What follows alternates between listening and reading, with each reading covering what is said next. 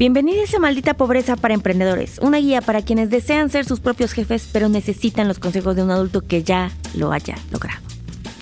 Y en el episodio de hoy, bueno, esta bonita cápsula de, Maldita Pobreza para Emprendedores está basado en historia real. Está basado en historia real porque he visto que mis amigas cercanas están teniendo problemas para reclutar gente en su equipo. Afortunadamente, no es nuestro caso, la verdad es que en Adulting ni estamos reclutando, pero cuando reclutamos ha sido muy eficiente. Yo quiero decir, voy a hacer un disclaimer. En esta cápsula les estoy dando desde mi experiencia lo que nos ha funcionado. Creo que nos va muy bien con eso. Y creo que sí es un problema que, un reto que nos da estrés, pero la fórmula que yo he utilizado nos ha ido muy bien. Entonces, pues se las comparto no estudié psicología este, organizacional, no fui RH de nada. Lo que sí les puedo decir que después de 14 años de estar muy en empresas con un chorro de rotación y de las dos, o sea, de mucha rotación y de mucha permanencia, porque era un corporativo, entonces teníamos empresas diferentes y aparte ahora yo en mi empresa, pues esto es lo que puedo concluir. Les quiero decir que si bien hay un tema de, de desempleo, eso, o sea, es decir, mucha gente dice por un lado que no tiene trabajo, pero también tienes a las empresas que dicen, oye, nadie quiere trabajar.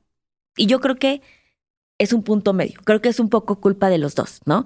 En donde sí, tal vez hay generaciones que se están poniendo más complicadas para buscar el trabajo de sus sueños y para aceptar y, y tener este nivel de, de compromiso. Eso sí es una realidad.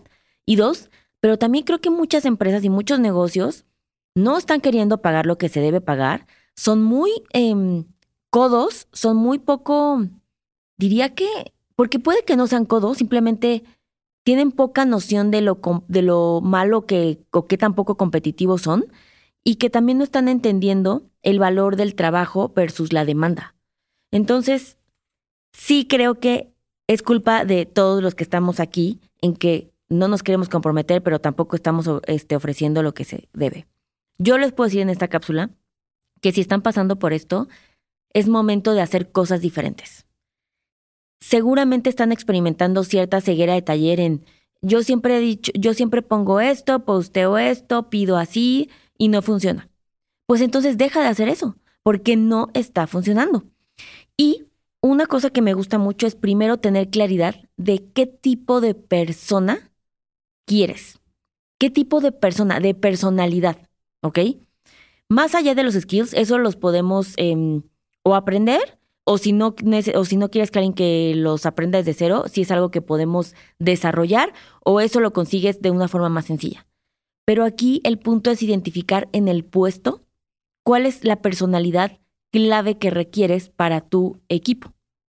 Sobre todo cuando, y, y no minimicemos como, ay güey, pues ya yo solamente quiero a alguien que esté contestando, este, mensajes en las redes, ¿no? Pon tú. O yo solamente quiero que esté vendiendo a alguien, o sea, que esté en alguien mostrador y que lo que le lleguen lo pidan y te lo den y cobren y que sea honesto, ¿no? O sea, pues sí, pero para todo eso existe una personalidad y también hay una personalidad para la empresa. Yo les voy a decir algo. Cuando nosotros tengamos claro qué tipo de empresa somos y cuáles son los valores fundamentales, por ejemplo, en Adulting, una de las cosas que más me importa es la empatía la que más me importa, porque justamente lidiamos con muchos problemas de personas que quieren nuestra ayuda y quiero que empaticemos, no que juzguemos. Esa es la primera. La segunda es que me interesa mucho que sean personas responsables y súper comprometidas, porque yo no puedo agarrar, eh, ser tu asesora y dejarte a la mitad del camino. Eso sería inaceptable. Entonces es súper importante, ¿no?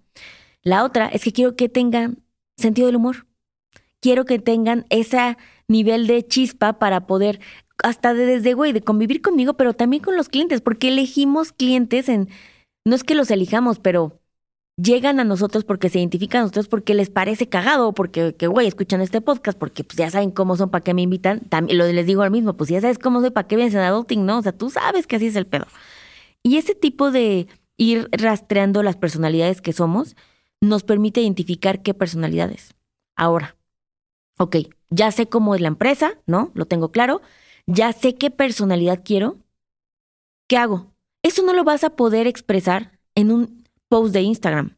¿no? Y por supuesto hay herramientas como páginas web, está LinkedIn, está CompuTrabajo, está OCC. Estas tres, aparte, si no sabían, pues ahí pueden ir entonces a publicar su anuncio y háganlo. Pero es en qué ambientes puedo conocer estas personas. Ambientes, dícese de, güey, en ese lugar tal vez puede existir alguien así. Me refiero a otras empresas, me refiero a escuelas, ¿no? Desde clubs eh, o grupos, mm, digo, tal vez necesitas a alguien que sea súper dedicado, te pues tal vez va a estar en un club de lectura, tal vez va a ser un grupo de Facebook que esté de mamás de no sé qué, ¿sabes? Como empieza por buscar primero la personalidad y luego el lugar donde los puedes encontrar. Y como consejo último, a mí me ha ayudado mucho a elegir a las personas que quiero. El yo sí es como ir reclutando, pero yo literalmente a varias nos hemos acercado a decirle, oye, te invito a trabajar. Cuando tú tienes esto, no, y ojo, ¿eh? Entiendo muy bien que esto no es la regla y no funciona para todos. Pero a mí me ha funcionado bien el decirle, en dentro de mi mismo contexto de gente que, que, que me gustó cómo trabaja conmigo, el decirle, quiero a alguien como tú. Y tal vez ese alguien como tú, tal vez sí es su amiga, y tal vez sí es alguien, eh, un familiar, es alguien cercano, es alguien de su grupo social, es alguien de su misma clase, es alguien de su misma, me refiero clase literal de salón de clases, ¿eh? Este, de su misma em, estado, desde su mismo contexto. Y eso permite que nuestras personalidades ya vayan congeniando porque estamos a un grado de separación. Y por supuesto, después los skills que que se deben elegir y que se deben em, utilizar. Yo les he dicho, y si no se los paso aquí, esta página que a mí me gusta mucho, son exámenes de psicología y de personalidad que son gratuitos. Y esta, este a mí me, me gusta mucho, de hecho es el que utilizamos en Adulting, que es Test Gorilla. Y es gratis. Digo, hay opciones para pagar y así, pero a mí me, me gusta mucho cuando ya estoy en la persona. Entonces yo les recomiendo identificar la personalidad de tu empresa identificar la, persona, la personalidad que quieres de ese rol para trabajar con.